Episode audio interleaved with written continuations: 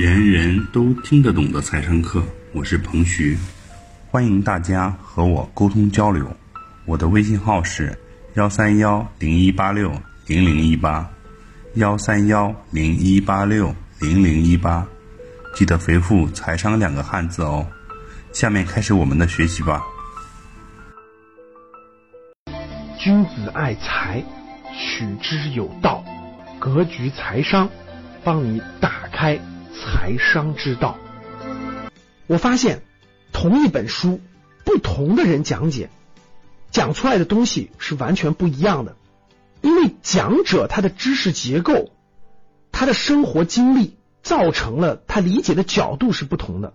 我不会照搬这些书籍里的内容，我会借助这些书籍里的商业规律。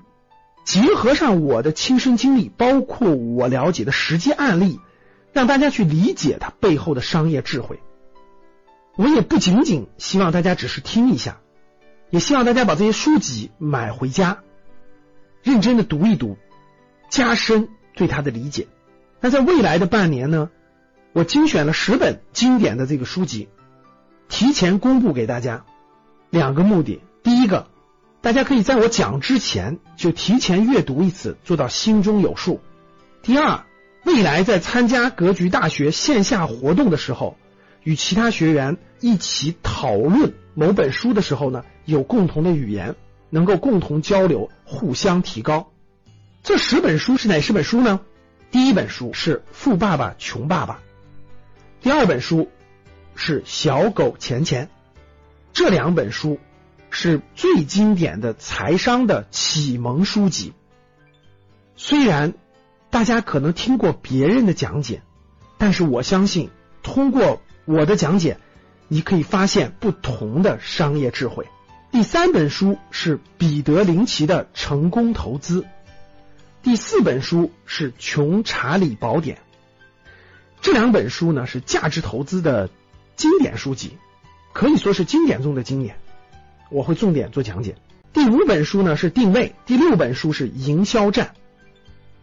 这两本书呢是商业定位理论的经典，也可以给大家建立起非常清晰的一个对于商业、对于营销的一个思维模型。第七本书是金融的逻辑，第八本书是《史记行商列传》，第九本书是史玉柱自述我的营销心得。这三本书呢。我们可以从更高的层面上去了解金融，去了解中国古代的这些从商大家的这些历程，包括我们分析一些人物的案例，去让大家更深刻的理解这些商业思维。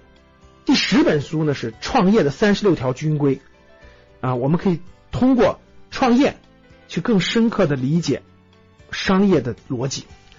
其他呢，我还会每年。挑选一些最新的商业财经的书籍给大家讲解，比如说今年有一本比较好的书《中央帝国的财政密码》，这本书我未来也会给大家做讲解。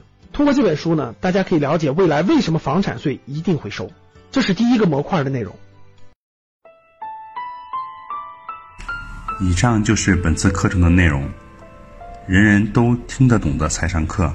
喜欢本节目的朋友。请关注和订阅，欢迎在评论区留言互动，也可以添加彭徐的微信：幺三幺零一八六零零一八幺三幺零一八六零零一八，做进一步的沟通和交流。